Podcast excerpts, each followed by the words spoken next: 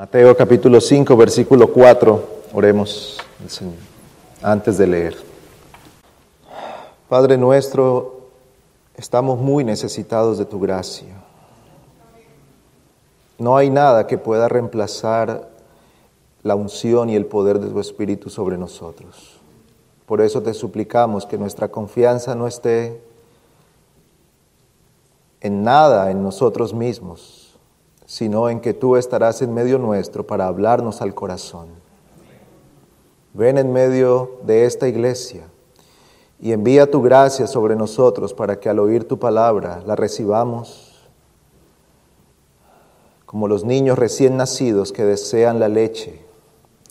Danos también ese deseo por tu palabra, por la verdad y que ella transforme nuestros corazones. Suplicamos esto en el santo nombre de Cristo Jesús, cabeza de la iglesia. Amén. Mateo capítulo 5, versículo 4 dice, bienaventurados los que lloran, pues ellos serán consolados. Hemos visto ya la primera bienaventuranza. Esta primera bienaventuranza nos lleva a poner nuestra mirada en la condición caída del hombre y en la necesidad que tenemos todos nosotros de ser despertados por el poder de Dios para que con la conciencia de nuestra condición caídos, enemistados con Dios y bajo el juicio de Dios, entonces nos humillemos delante de la presencia del Señor. Nadie se humillará delante de Dios antes de ser hecho consciente de su condición.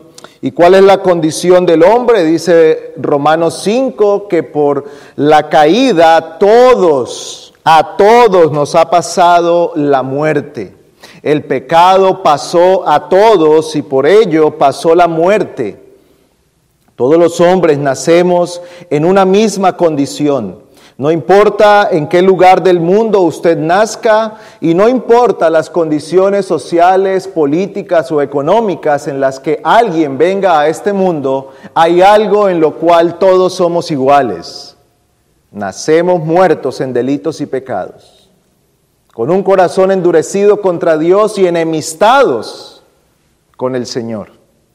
Pero cuando el Espíritu de Dios viene y despierta la conciencia de los hombres, por medio de la cual vemos nuestra verdadera condición delante de Dios, entonces es lo que aquí el Señor Jesucristo llama pobreza en espíritu, aquel reconocimiento sincero que estamos muertos en delitos y pecados, destituidos de la gloria de Dios, sin esperanza alguna y que a menos que Dios tenga misericordia, no tenemos ninguna posibilidad de estar delante de Dios.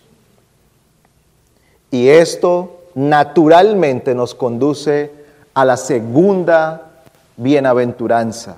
Dice el Señor, bienaventurados los que lloran Bienaventurados los que lloran, pues ellos serán consolados. Si hay algo que nosotros evitamos en esta vida es tener que llorar por el dolor.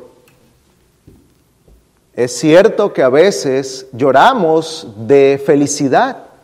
Hay momentos en los que alguna lágrima ha brotado de nuestros ojos a causa de las alegrías. Ver a una persona querida que hace mucho tiempo no vemos, eso trae alegría al punto que puede conducirnos al llanto. Un momento de mucha felicidad, el logro de una meta que se ha trabajado por mucho tiempo. Y hay algunas razones por las que nosotros podemos llorar por felicidad. Sin embargo, la mayoría de las ocasiones por las que nosotros lloramos es a causa de tristezas. El dolor, la traición, la muerte y muchas otras razones nos llevan al llanto. Y este llanto tratamos de evitarlo. Procuramos no tener que enfrentarnos a un momento en el que lloremos por causa de la desgracia.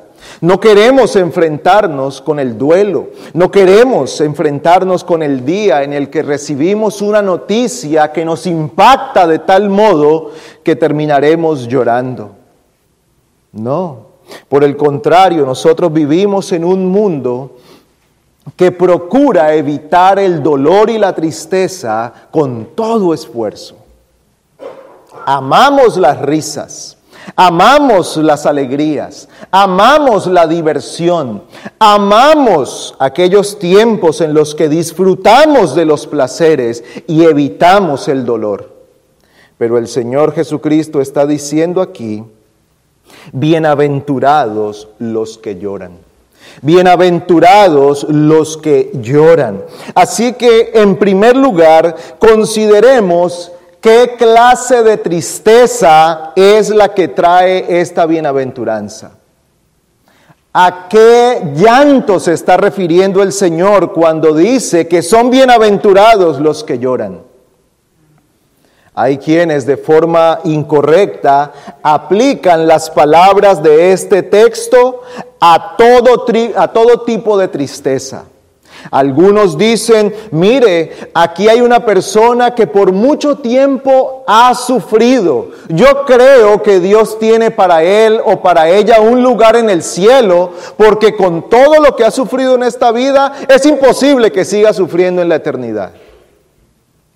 Y eso se llega a decir de personas que han vivido su vida enemistadas de Dios, pisoteando la voluntad de Dios y dando la espalda a Cristo. Hay algunos también que han aplicado la bendición de esta bienaventuranza al simple hecho del sufrimiento humano. Así que hablan de personas o de regiones en el mundo donde se viven circunstancias muy difíciles y que a causa de esas circunstancias tan difíciles, entonces, dicen algunos, ya eso es un mérito suficiente para que Dios les conceda una bendición. Como si en el mero sufrimiento existiera algún tipo de mérito alguno como si el simple hecho de sufrir o llorar trajera un mérito para alguien. Pero el Señor no está hablando aquí de eso. Sabemos nosotros que hay mucho sufrimiento en el mundo, pero no todos pueden tomar para sí la promesa, bienaventurados los que lloran, porque ellos serán consolados. Entonces la pregunta es, ¿De qué clase de llanto y tristeza está hablando el Señor? ¿A qué se está refiriendo el Señor en este pasaje? ¿Quiénes son los declarados bienaventurados? Pero ¿quiénes son los que lloran que pueden decir con certeza, esta promesa es para mí? ¿Saben? Si hay algo triste es atribuirse a algo que no le pertenece a uno. Si hay algo engañoso en esta vida, es que nosotros nos empecemos a atribuir algo que al final nos daremos cuenta que no nos pertenece. Ustedes recuerdan la parábola del Señor cuando Él dice, o, más bien una enseñanza que el Señor da cuando Él les dice, cuando sean invitados a un banquete, no se sienten en la primera silla. ¿Por qué? Porque tal vez llega alguien más importante que ustedes y van a ser avergonzados porque le van a decir, levántate porque esa silla no te pertenece, vete para atrás. Qué vergonzoso, qué gran pérdida es pensar que somos algo que en realidad no somos. Qué triste es que alguien esté pensando que al ser su vida tan difícil, seguramente esta, esta promesa y esta bienaventuranza es para él. Pues consideremos entonces de qué está hablando el Señor. La tristeza de la que habla el Señor aquí es la misma de la que nos habla el apóstol Pablo en la segunda carta a los Corintios, capítulo 7. Quiero que vayamos allí un momento, segunda carta a los Corintios, el capítulo 7.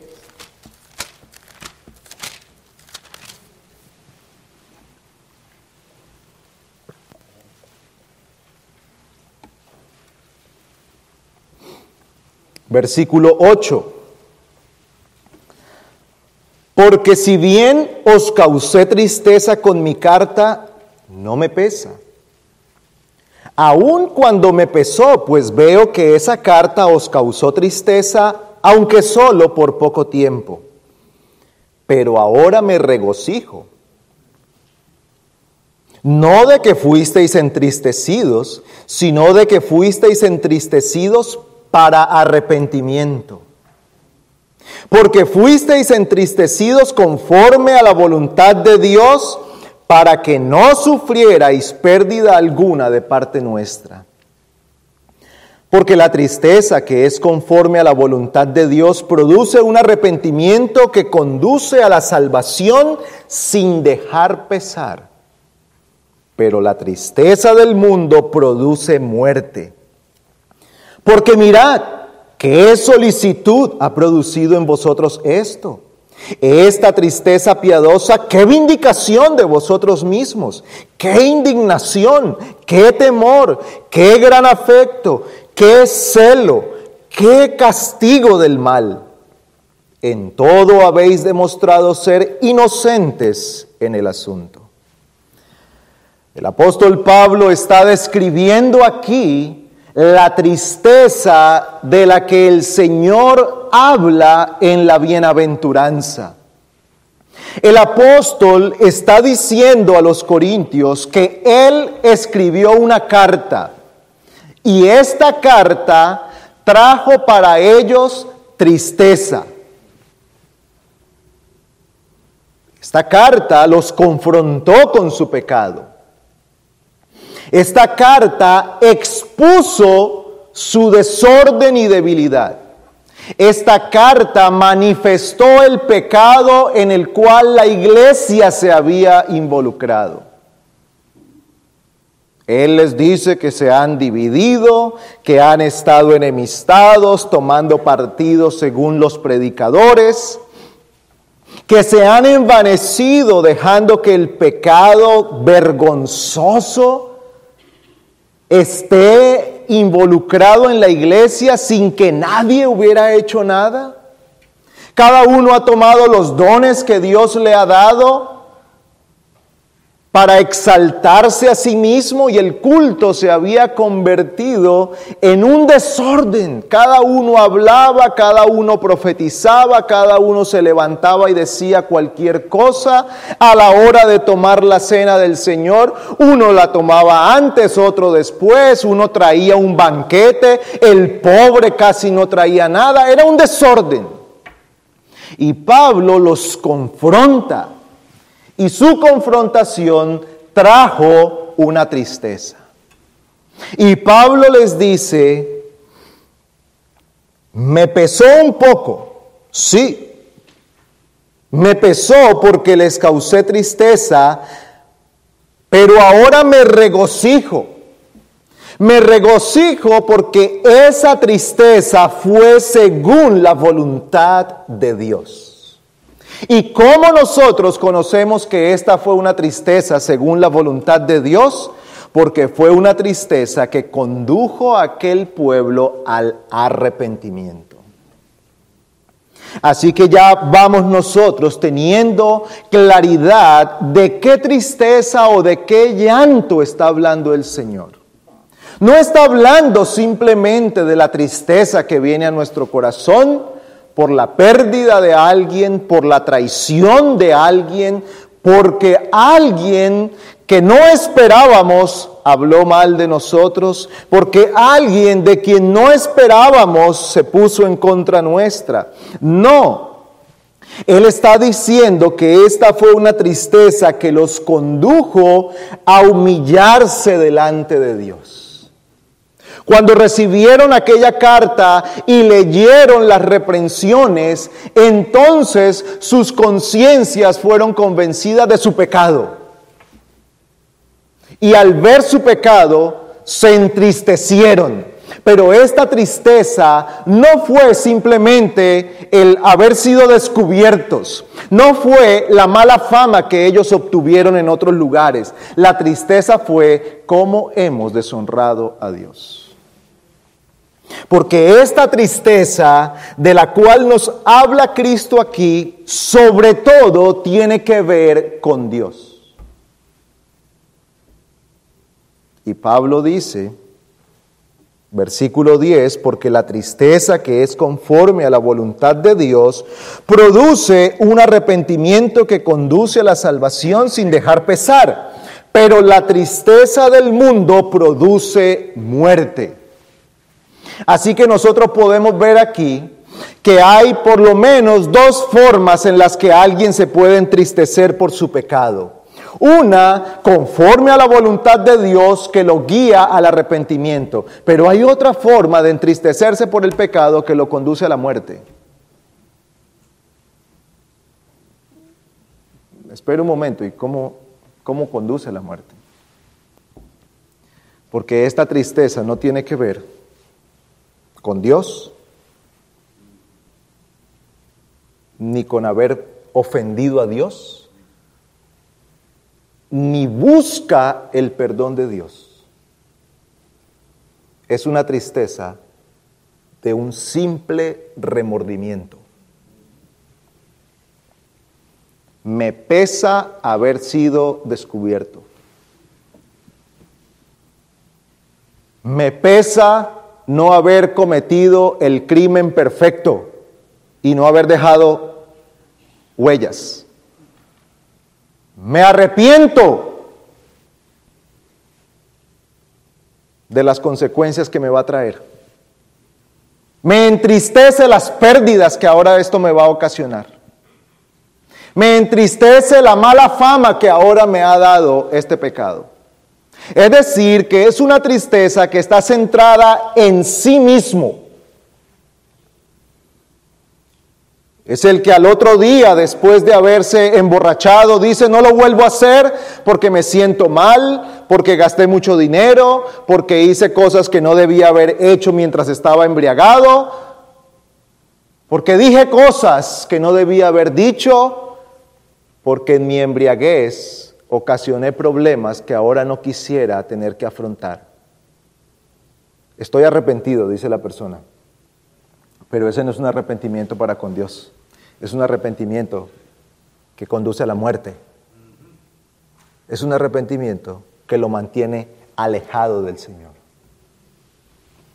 El arrepentimiento, según la voluntad de Dios, es uno que lleva al hombre a ponerse rostro en tierra delante de Dios diciendo, he pecado. He hecho lo malo delante de tus ojos.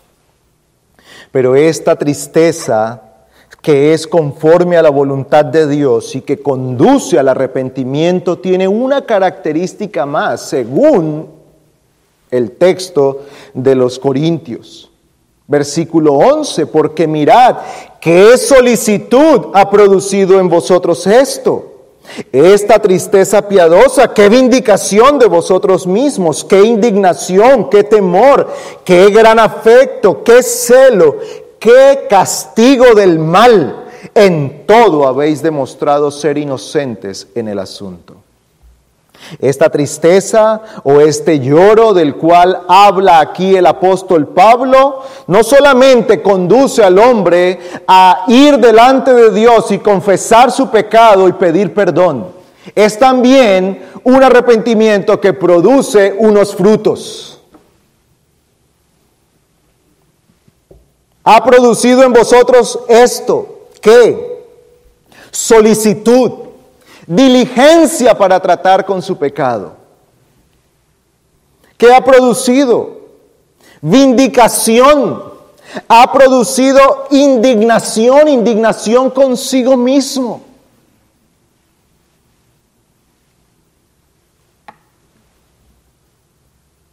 Cuando la convicción de pecado viene al hombre, entonces esta persona puede verse a sí mismo como culpable delante de Dios. No está centrado en otros. No está centrado en cómo fulano ha sido para mí tropiezo. No está centrado en que si no estuvieran estas circunstancias, si no tuviéramos este gobierno, si no tuviéramos este jefe, si no viviéramos en este lugar, si no tuviéramos esta economía, yo no haría esto. No, es una persona que ahora se despoja de cualquier autojustificación y se ve a sí mismo como pecador. Se aborrece a sí mismo por causa de su pecado. Es uno que ahora acude a Dios en temor, pero a la vez en afecto, porque Dios le ha prometido perdón. Es uno que con celo del nombre y la gloria de Dios se vuelve de su mal camino. Así que cuando el Señor Jesucristo dice aquí en Mateo 5:4, bienaventurados los que lloran, porque ellos serán consolados, no está hablando simplemente del hecho de llorar, sino de aquel que lamenta su pecado, de aquel que puede ver su condición y va delante del Señor, delante de Dios como David en el Salmo 51 y dice, oh Señor, yo he pecado. ¿Cuáles son las palabras de David en el Salmo 51? Dice, ten piedad de mí, oh Dios, conforme a tu misericordia. Conforme a lo inmenso de tu compasión, borra mis transgresiones Lávame por completo de mi maldad y límpiame de mi pecado, porque yo reconozco mis transgresiones y mi pecado está siempre delante de mí. Contra ti, contra ti solo he pecado y he hecho lo malo delante de tus ojos, de manera que eres justo cuando hablas y sin reproche cuando juzgas. He aquí yo nací en iniquidad y en pecado me concibió mi madre. He aquí tú deseas la verdad en lo más íntimo y en lo secreto me harás conocer sabiduría. Purifícame con hisopo y seré limpio. Lávame y seré más blanco que la nieve. Versículo 9, esconde tu rostro de mis pecados y borra mis iniquidades. Crea en mí, oh Dios, un corazón limpio y renueva un espíritu recto dentro de mí. Este hombre viene delante del Señor, desnuda su corazón se rinde delante del Señor y dice, Señor, aquí estoy delante de ti. Yo he pecado. Yo he hecho lo malo. Señor, no voy a apelar porque tu juicio es justo. De todo lo que tú me acuses, tienes razón yo he pecado contra ti. Señor, yo no vengo delante de tu presencia para apelar a mi buena obra o justicia. Vengo delante de ti para suplicar tu misericordia. Bienaventurados los que lloran. Bienaventurados los que quebrantan su corazón delante de Dios. Bienaventurados aquellos que vienen delante del Señor y confiesan toda su maldad. Bienaventurados aquellos que ven su pobreza en espíritu y saben que solo la misericordia de Dios les ofrece esperanza. No hay otra manera. Este llora, este clama, este pide misericordia.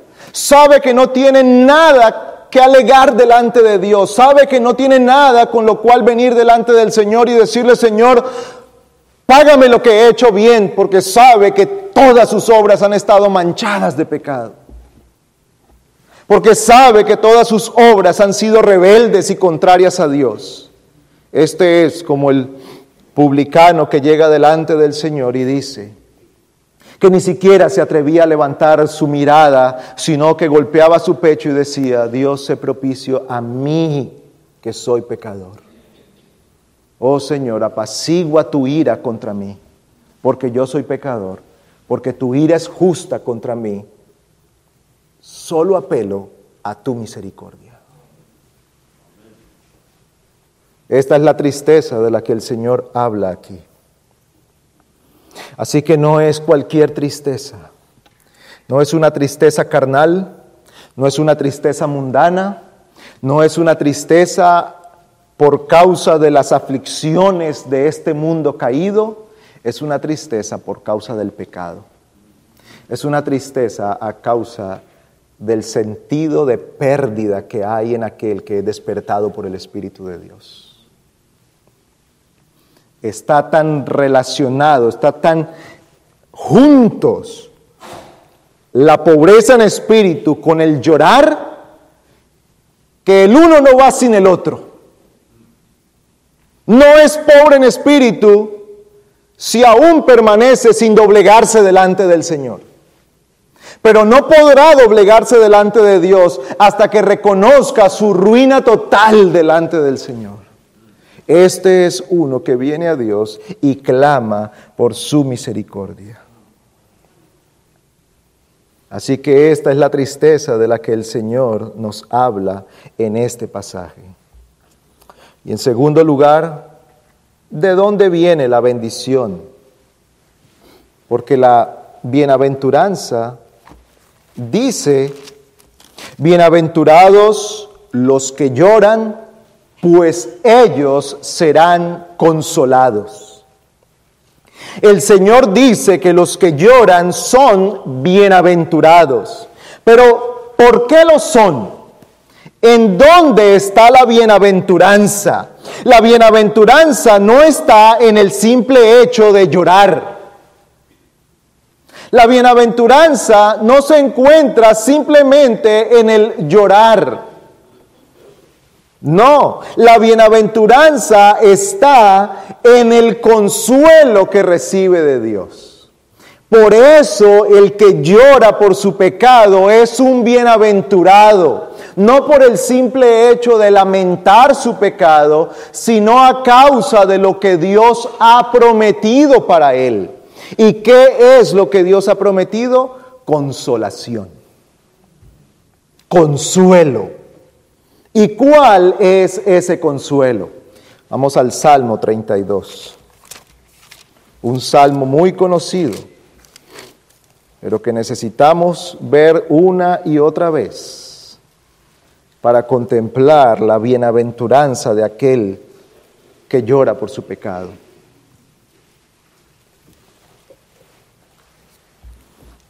Versículo 1, cuán bienaventurado es aquel cuya transgresión es perdonada, cuyo pecado es cubierto. Cuán bienaventurado es el hombre a quien el Señor no culpa de iniquidad y en cuyo espíritu no hay engaño. Mientras callé, mientras callé mi pecado, mi cuerpo se consumió con mi gemir durante todo el día, porque día y noche tu mano pesaba sobre mí, mi vitalidad se desvanecía con el calor del verano. Te manifesté mi pecado y no encubrí mi iniquidad. Dije, confesaré mis transgresiones al Señor y tú perdonaste la culpa de mi pecado. Por eso que en todos por eso que todo santo ore a ti en el tiempo en que pueda ser hallado. Ciertamente en la inundación de muchas aguas no llegarán estas a él. Versículo 11, alegraos en el Señor y regocijaos justos. Dad voces de júbilo todos los rectos de corazón. ¿Dónde está la bienaventuranza del que llora por su pecado? No en que haya mérito en el llorar en sí, No en que cuanto más llore alguien, más mérito hace delante de Dios. No, la bendición, la bienaventuranza del que llora se halla en que Dios lo consuela. ¿Y cuál es el consuelo que Dios da? El perdón de sus pecados. El perdón de sus pecados. Cuán bienaventurado es aquel cuya transgresión es perdonada, cuyo pecado es cubierto. No hay mayor bendición para una conciencia cargada de pecado que llegar a Cristo y que toda su carga sea puesta sobre Cristo y Él sea librado de ella. Por eso el Señor dice, venid a mí todos los que estáis trabajados y cargados, que yo os haré descansar.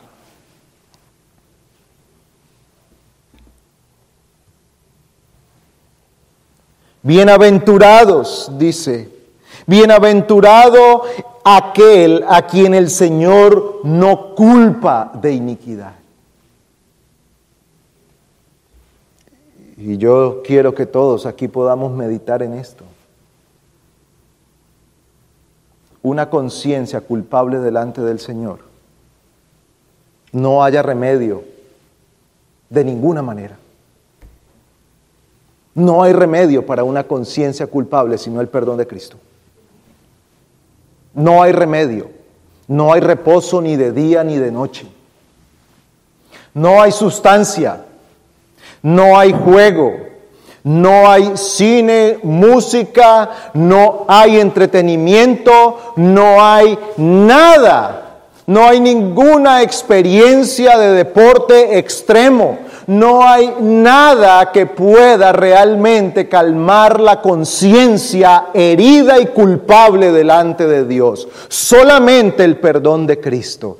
Y en eso consiste la bienaventuranza del que llora por causa de su pecado, que Dios le promete a aquel que no miente, aquel cuyas palabras son sí, sí, ha dicho que el que viene a él es perdonado es limpiado de toda culpa, es lavado de toda iniquidad. Su injusticia es quitada y es vestido con mantos de justicia.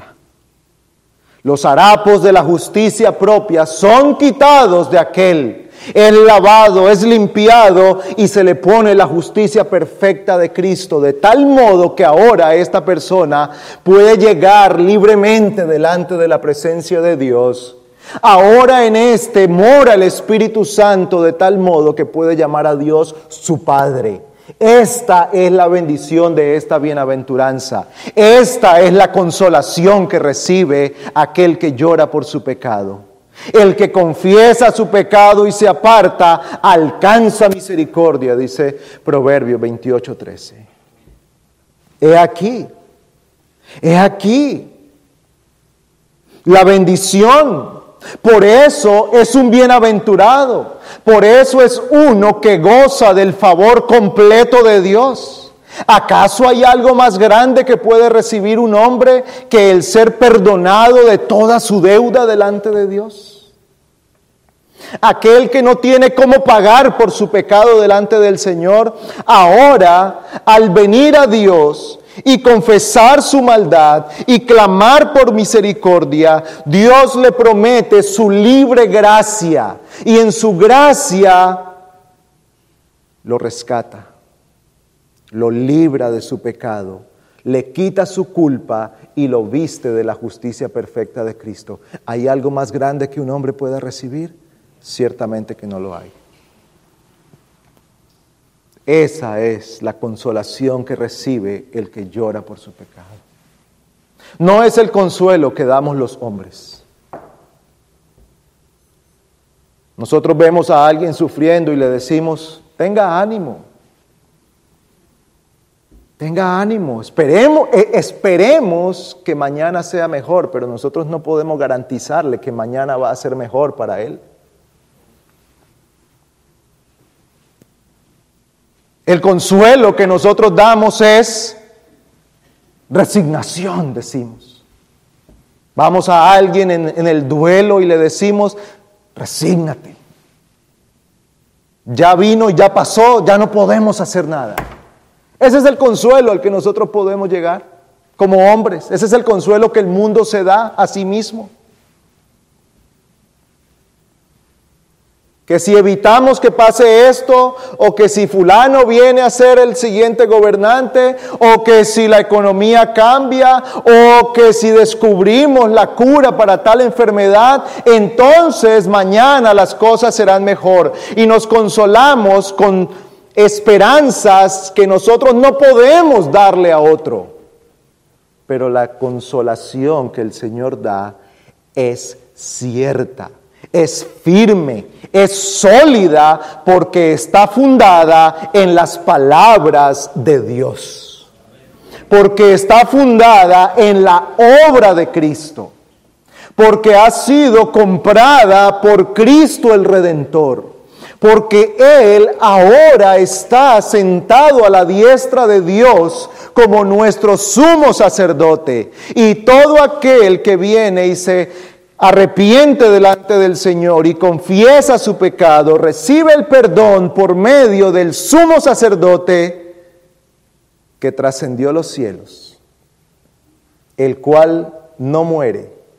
No es como los sumos sacerdotes del Antiguo Testamento, que debían ofrecer por sus propios pecados y que morían. Este sumo sacerdote es perfecto, su sacrificio es perfecto, ha sido aceptado por Dios él es el garante de nuestra esperanza. Él es nuestra consolación. Allí hay verdadero consuelo. Ese es el consuelo que nosotros debemos buscar, hermanos y amigos. Amigo que está aquí, este es el consuelo que usted debe anhelar en Cristo. Este es el consuelo que usted verdaderamente necesita. Tal vez usted hoy piense que su necesidad más grande es solucionar esa deuda o que su necesidad más grande hoy es tratar con esa enfermedad. Y ciertamente que estas son cosas que debemos atender en esta vida. Pero usted tiene una necesidad más grande que esa. Ser lavado en la sangre del Cordero. Ser perdonado por Cristo. Usted necesita venir y llorar delante del Señor para recibir la consolación del Señor. Pero esta consolación también tiene un aspecto futuro. Esta consolación no se limita al perdón de pecados para nosotros hoy. Esta consolación también nos habla de lo que será la vida del creyente en la eternidad con el Señor. Y esto nos lleva entonces a considerar Apocalipsis capítulo 21. Aquí vuelve a aparecer esta palabra.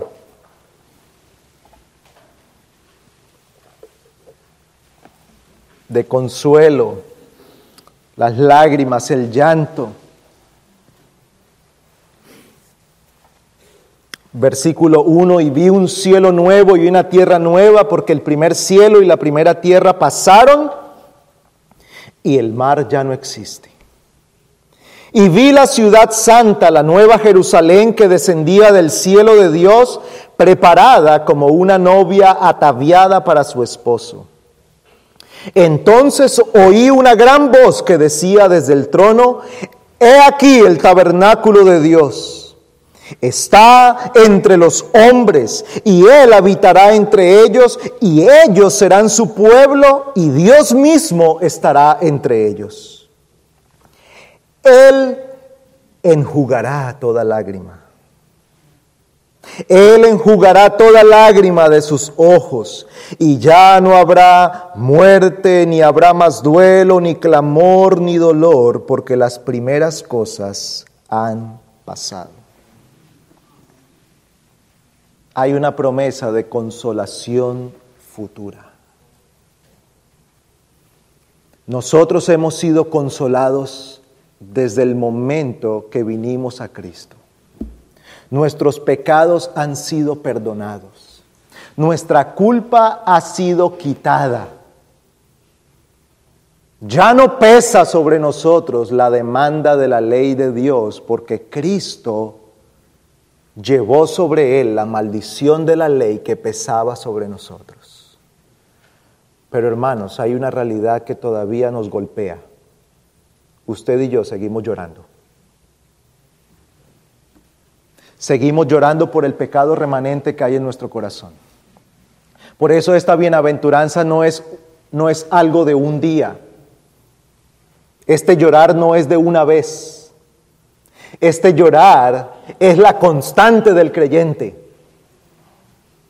Porque todos los creyentes que están ahora aquí podrán decir conmigo que sí al hecho de que todos los días pecamos contra el Señor.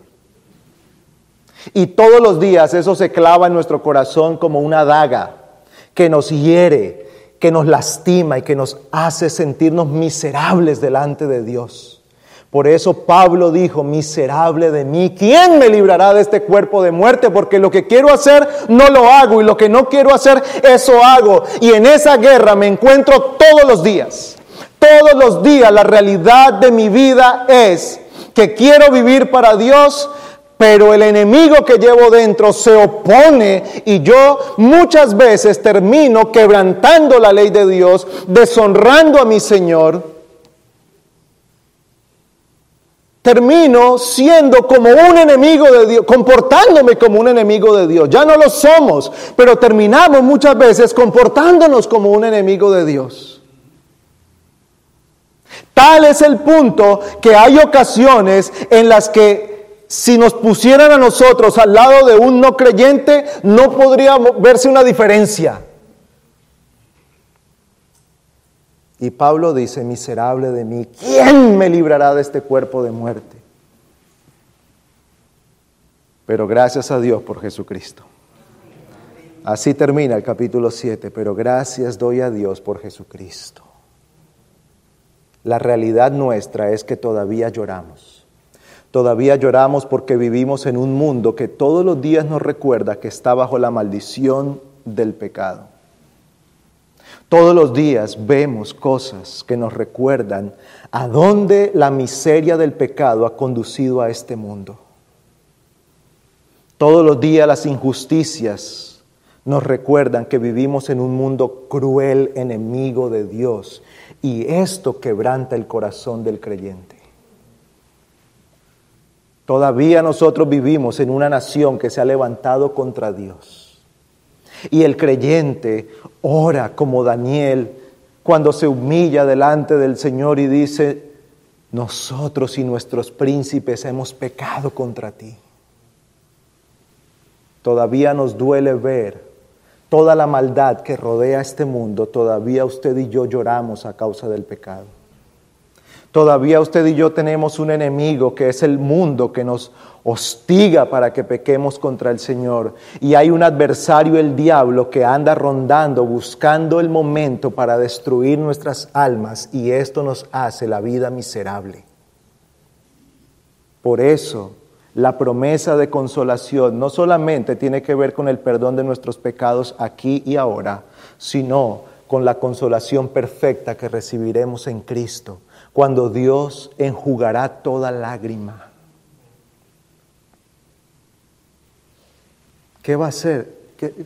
si, si, pensamos en la imagen que nos presenta Apocalipsis, ¿qué va a hacer el Señor? Él va a venir a nosotros, como hacemos nosotros con nuestros niños, y tomamos con ternura su rostro y limpiamos sus lágrimas y le decimos, tranquilo, que yo estoy aquí.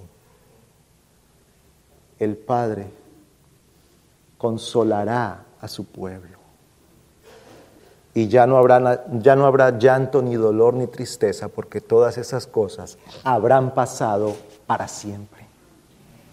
Bienaventurados los que lamentan hoy su pecado, porque recibirán la consolación del Señor. ¿Qué hemos considerado en este día entonces? En primer lugar, la tristeza que conduce a la bienaventuranza. Es la tristeza por el pecado. es la tristeza a causa del pecado. Y en segundo lugar, ¿cuál es la promesa que nos da esta bienaventuranza? La consolación de Dios. Él consolará. Él le consuela hoy. Amigo, usted que está aquí con una conciencia cargada de pecado, hoy, hoy puede salir de este lugar limpiado de su culpa. Venga Cristo, clame a Él, confiese su pecado y pida misericordia y Dios la otorgará. hermanos, clamemos al Señor para que Él nos dé a nosotros ese espíritu que lamenta el pecado todo tiempo. Que el Señor abra nuestros ojos para ver la realidad del pecado. Muchas veces no lamentamos el pecado como deberíamos lamentarlo porque nos hemos hecho tan amigos del pecado que ya no lo vemos como un problema. Empezamos a decir, bueno, eso así es la vida, así somos todos, así es el mundo, ¿quién es perfecto? Y con eso lo, lo vamos justificando todo. No, roguemos al Señor, líbrame de los pecados que me son ocultos. Señor, abre mis ojos para ver la maldad de mi corazón. Señor, si en mí hay pecado que yo no he visto, abre mis ojos para que yo lo pueda ver y yo pueda aborrecer la maldad, para que yo pueda lamentarme delante de ti por el pecado. Ahora, esto, hermanos, no significa que la vida del creyente es una vida melancólica. No, no. Si hay alguien que en verdad puede gozarse en este mundo es el creyente. Pero no estamos hablando de un gozo efímero, frívolo. No estamos hablando de un gozo por banalidades. Estamos hablando de un gozo que es sólido, el gozo que da el perdón de Cristo, el gozo que da las promesas de Dios. El gozo que confiere el haber sido enriquecidos con todas las bendiciones espirituales en Cristo Jesús. Eso es verdadero gozo. Así que la vida del creyente no significa que sea una vida melancólica, triste, amargada todo el tiempo, que jamás puede dibujar una sonrisa en su rostro. No, la tristeza por el pecado no se queda en melancolía, sino que nos conduce a Cristo para hallar verdadero reposo y consuelo. Acudamos a nuestro Dios y supliquemos que Él consuele nuestros corazones. Oremos.